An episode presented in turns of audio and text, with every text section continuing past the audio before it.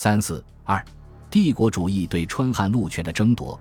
川汉路是西南的大干线，英、法、美三个帝国主义强国窥伺这条路，要求承办不是一天了。四川人民都希望以商办来杜绝帝国主义的掠夺，但川汉铁路公司上层的腐败与筑路工程的迟缓，却给帝国主义与清政府以勾结、插手和掠夺川汉路的机会。最早企图掠夺四川川汉铁路路权的是19世纪末年一家美国公司，随后是一家英国公司请求承住，清政府都未同意。到1903年春，英国驻华署理公使汤雷汤里又数度请求，仍遭到拒绝。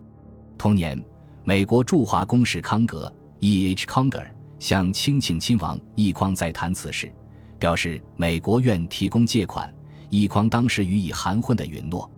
英国得知这个消息后，汤雷即于八月九日会见奕匡时提出，川省英国商务较盛，造路如用外国股本，应以多用英人者为宜。奕匡又表示，似中国办理此事时，可以考虑多用英人股本。当新任四川总督西凉奏请兴办川汉铁路的消息传出后，法帝国主义又一马当先。指使华丽公司出面，向清政府外务部要求议定招股刊录代办合同。法国驻重庆领事于九月二十日召回川都，提出法人办理刊录工程的要求。西凉没敢应允，法领事就出面吵闹，声势汹汹。后来闹得西凉装病逃避。当法领事正在纠缠不休时，一九零四年秋，德国公使穆默又致函清政府外务部。川汉路借外款，不应专向英、美、德国，亦应一律同沾利益。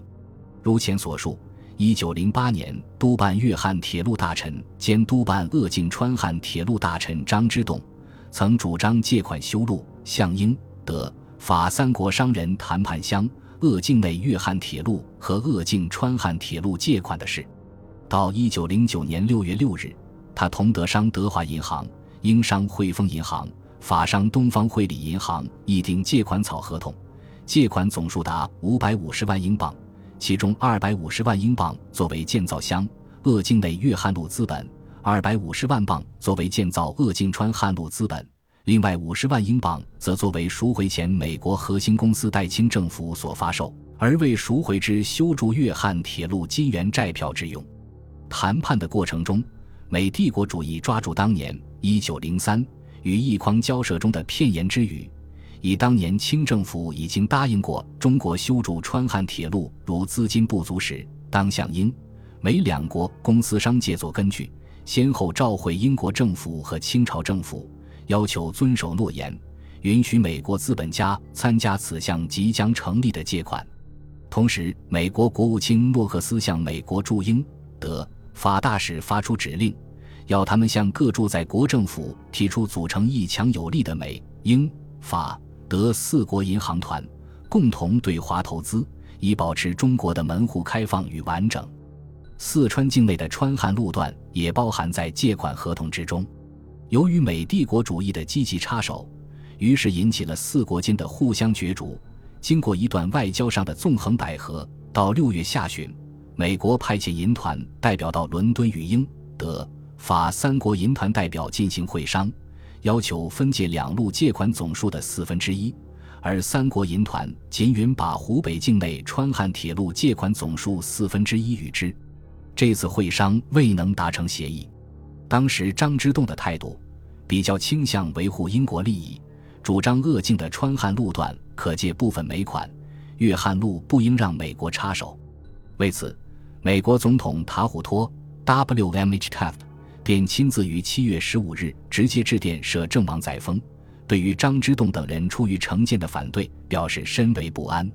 同一天，美国国务卿诺克斯又训令驻华代办费莱奇 （H.P. Fletcher） 严肃警告清政府：若美国政府的合理要求被摒弃，则中国政府应负完全责任。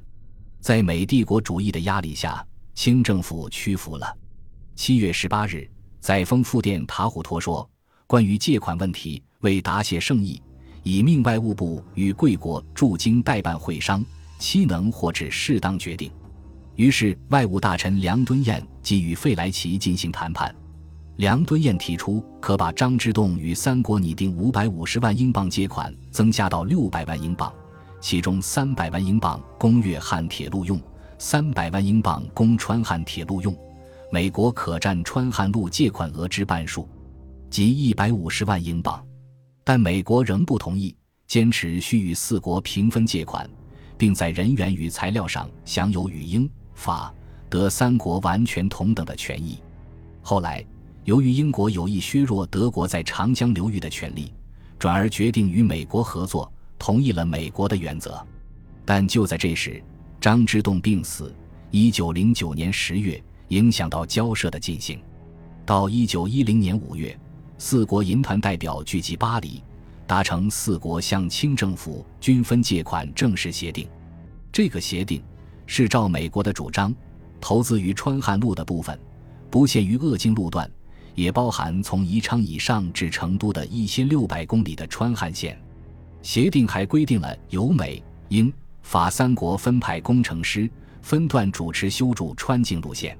到此，这个由四个帝国主义国家所达成的分赃协定，只等待清政府的承诺了。